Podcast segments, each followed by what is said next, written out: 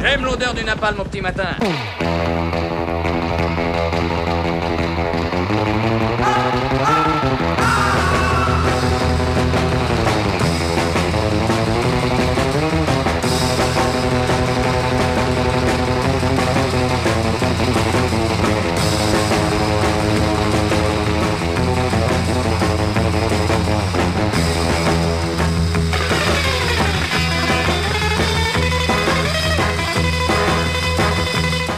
Il est toujours utile de le répéter, nous sommes encore, et depuis le 13 novembre 2015, soit presque deux ans, sous état d'urgence. Je rappelle que l'état d'urgence est une situation spéciale, une forme d'état d'exception permettant aux autorités administratives, ministres de l'Intérieur, préfets, de prendre des mesures restreignant les libertés comme l'interdiction de la circulation ou la remise des armes à feu de certaines catégories.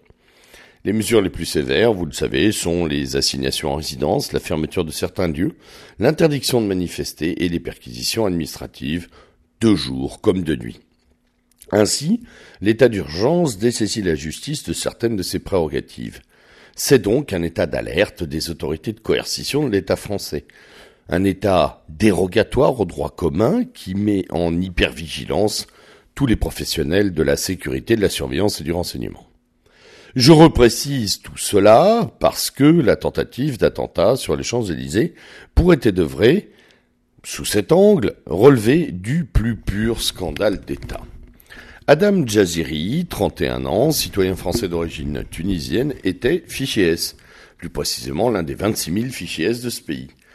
En 2014, cet homme a fait l'objet d'une fiche d'attention adressée par les renseignements tunisiens à Interpol, une fiche demandant son étroite surveillance repéré ensuite par les autorités grecques qui le signalent à la France en raison de ses nombreux allers et retours en Turquie, il fait l'objet de la fameuse fiche S en 2015, catégorisée comme appartenant à la mouvance islamiste radicale.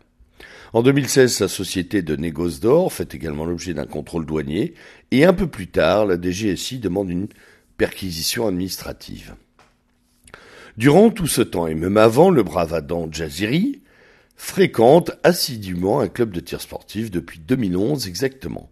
Et justement en 2011, il fait une première demande de détention d'armes, un Glock 9 mm pour être précis, qui est positivement reçu. Il en aura neuf comme celle-là.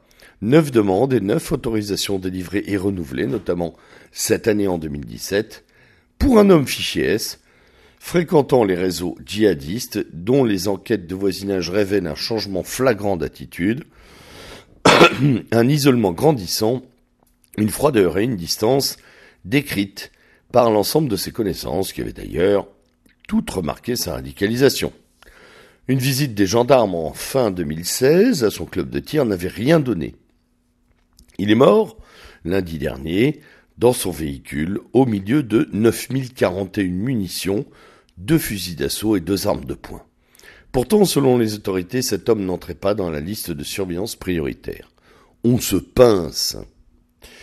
On se pince surtout quand, comme moi, et peut-être vous, on connaît des patriotes au casier vierge qui se sont vus cette année, notamment, retirer à vie leurs armes, la possibilité de fréquenter un club de tir, de baltrap ou encore de passer le permis de chasse.